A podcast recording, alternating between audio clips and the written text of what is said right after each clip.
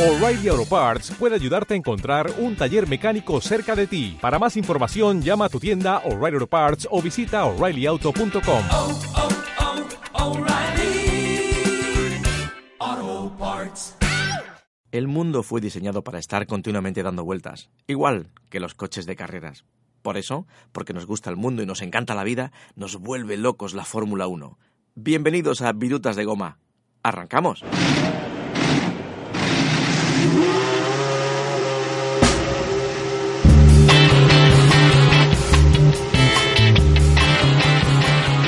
Aquí comienza Virutas de Goma en motor.es. Bienvenidos todos al cuarto episodio de las Radio Virutas de Goma, la revisión semanal que hacemos a los grandes premios al mundo de la Fórmula 1, emitiendo desde la Radio Nacional de Virutistán. Hola Sara, ¿cómo estás? Hola, Virutas. Qué viejo estás. Cuéntame, ¿qué pasó en China el fin de semana pasado? Pues en China pasaron cosas muy interesantes. Pasaron cosas como que el viernes solamente se pudo rodar en los libres 1, los libres 2 se suspendieron por el mogollón de lluvia que había y una pista que drenaba malamente. El sábado hubo un qualifying bastante divertido y bastante interesante que dejó alguna que otra pista sobre lo que se pudo ver después en la carrera. Y en carrera, bueno, pues ya sabes, ganó eh, Hamilton, eh, que iguala en puntos, pero no alcanza el liderato de la tabla porque, ya sabéis, una victoria Sebastián Vettel en el Gran Premio Inaugural de Melbourne segunda carrera y por lo tanto victoria de, mm, eh, Lewis Hamilton, empate a puntos, empate a mm, consecución de victorias, pero el liderazgo es del que primero consiguió su marca. ¿Quién ganó primero? Sebastián Vettel marcó mm, su victoria, su primera victoria en Melbourne y por lo tanto es el que lidera la tabla y la clasificación de pilotos. Tengo entendido que pasó algo desde antes, incluso, de empezar la prueba. Pues la carrera fue controvertida desde el propio inicio porque cuando se armó la parrilla de salida, Sebastián Vettel colocó su coche en una posición ligeramente desviada hacia su izquierda en la caja de salida. Recordemos, los coches tienen que alinearse situados para salir, no pueden estar muy por delante ni tampoco demasiado por detrás porque estarían demasiado cerca del coche que está justo detrás. ¿Qué ocurrió? Sebastián Vettel hizo una maniobra un poco extraña y colocó su coche ligeramente desplazado hacia la izquierda, un poco más pegado de lo normal del poleman de Lewis Hamilton. Esto no es que sea ilegal, es que es irregular. Y te explico, la normativa dice que no puedes pasar la línea que eh, está delante, pero no habla, no deja claro la de los lados. El coche tiene que estar recto, aunque ligeramente se permite ligeramente algún pequeño desvío hacia izquierda o derecha en caso de que el, coche tire hacia adentro o hacia afuera en, esta salida. Pero en el caso de Sebastian Vettel, digamos que no estaba encajonado dentro de esa especie de U que mira con su parte abierta hacia abajo. Hay un brazo superior, un brazo de la izquierda, un brazo de la derecha. Estaba pisando el brazo de la izquierda con la mitad de su coche. Y esto no fue mm, constitutivo de delito, no le metieron ningún paquete, porque en realidad tampoco quedaba muy claro si se aprovechaba o no. En realidad, el coche no salía más avanzado, sino a un lado. Entonces, muchos de los protagonistas, por ejemplo, Mika Salo, que fue uno de los comisarios deportivos, de los consejeros deportivos de la carrera, o Christian Horner de Red Bull, ha pedido una aclaración de esto. Así que es muy posible que veamos algún tipo de modificación o aclaración por parte de FIA en lo respecto, en lo respectivo a este tipo de error. ¿Y qué pasó en carrera? Porque creo que a Lewis Hamilton por poco no lo sacan a hombros. Hombre, pues Lewis Hamilton se lo llevó y se lo llevó de calle porque además no solamente hizo la pole position, sino que también hizo la vuelta rápida en carrera, ganó obviamente y lideró todas las vueltas, se hizo su tercer Gran Chelem, algo que ha sido muy poco celebrado, pero ha pasado muy por encima. Y además, Sebastián Vettel no estuvo en ningún momento cerca de poder quitarle su liderazgo. Recordemos, vuelta rápida, pole position, lideró todas las vueltas y victoria para Lewis Hamilton que se postula como uno de los favoritos junto a Sebastián Vettel de lo que puede ser este esta temporada en todo caso sería cuarto título para Lewis quinto para Sebastián Vettel si al final termina ganando alguno de ellos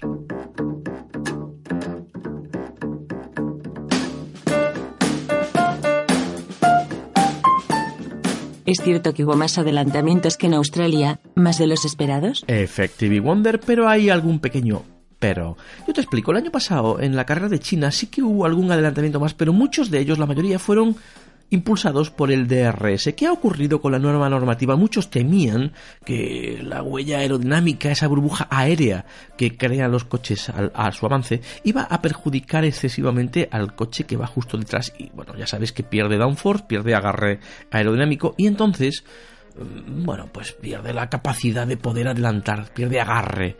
¿Qué ha ocurrido con la nueva normativa? En Melbourne es un circuito tradicionalmente donde se adelanta mal, se adelanta poco, no hay facilidades para que esto ocurra. Sin embargo, en China, donde es un circuito mucho más amplio, más grande, es un circuito moderno, parece ser que ha habido bastantes más adelantamientos. Concretamente hubo 54. Y alguien dirá, bueno, ¿y el DRS qué? El DRS ha participado en 10 de esos 54 adelantamientos. Solamente hubo 10 en los que tuviera lugar gracias a este dispositivo, pero hubo 44 en los que no. Y hubo un montón de adelantamientos. ¿Cuántos son muchos? Listillo, ¿Cuántos? Pues mira, Checo Pérez dejó atrás a Carlos Sainz y Felipe Massa en una muy interesante maniobra a tres bandas. Max Verstappen dejó atrás a Daniel Ricciardo, Sebastián Vettel adelantó a su compañero Kimi Raikkonen y un poquito más tarde al propio australiano Daniel Ricciardo. Romain Grosjean adelantó a Julian Palmer, Felipe Massa a Sainz y Fernando Alonso y Verstappen a Bottas y en la mayoría de estas maniobras no tuvo participación el DRS. Es interesante saber qué es lo que va a ocurrir porque parece ser que esto está cambiando. Hubo algún que otro adelantamiento también dentro de las curvas, un lugar donde hasta ahora era muy difícil ver este tipo de maniobra. Vamos a estar muy atentos a ver qué es lo que ocurre esta temporada porque parece ser que los adelantamientos vuelven. Recordemos Brown, el director técnico de Liberty Media, los dueños actuales de la Fórmula 1, está trabajando para eliminar este dispositivo que creaba adelantamientos falsos, adelantamientos artificiales y no protagonizados por la testiculina de los pilotos.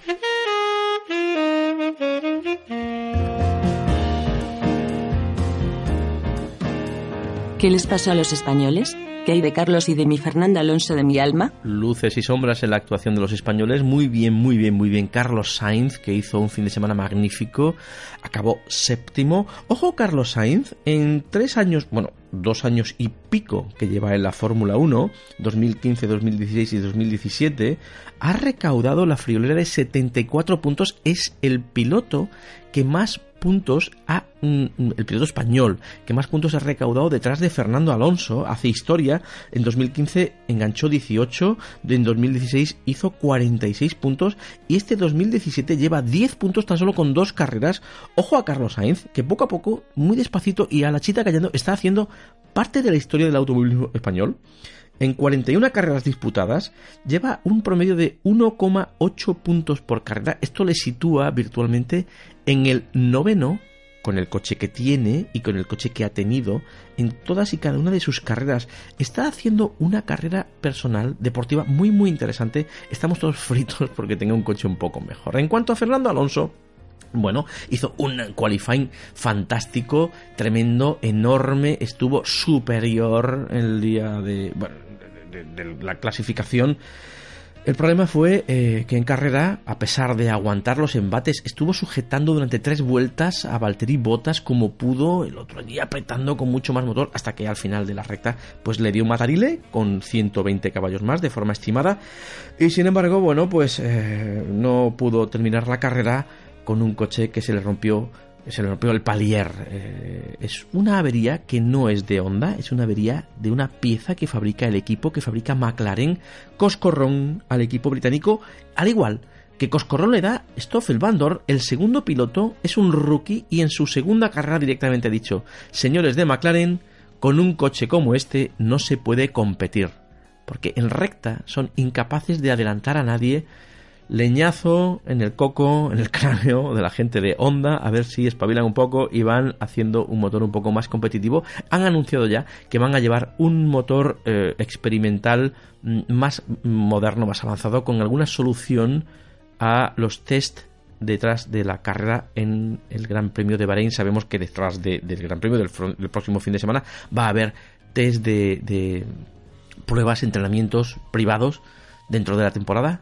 de intratemporada que llaman ellos y ahí van a llevar algo, alguna solución, algún motor nuevo. ¿Es verdad que ya hay baile de pilotos para la temporada próxima? Bueno, bueno, bueno, bueno. A ver, Sara, es muy, muy pronto para andar ya con rumores. Llevamos apenas dos carreras. Sí, hay rumores como que hay quien dice que Ricciardo no es la primera vez que se habla de esto. El año que viene podría salir disparado en dirección hacia Ferrari.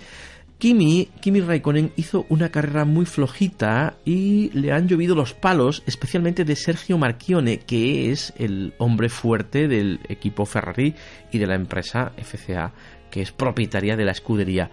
Le han llovido palos porque no estuvo acertado, apenas eh, hizo buenos tiempos, siempre clasifica por detrás de, de su compañero Sebastián Vettel. El propio Kimi lo ha dicho, dice, eh, bueno, vamos a ver, eh, cuidadito, que es que mi estrategia podía haber sido mejor. El caso es que le están lloviendo chuzos de punta y se rumorea que podría ir Richardo a sustituirle el año que viene. Pero bueno, rumores hay muchos. Eh, y hay unos, más que rumores, hay una tesitura.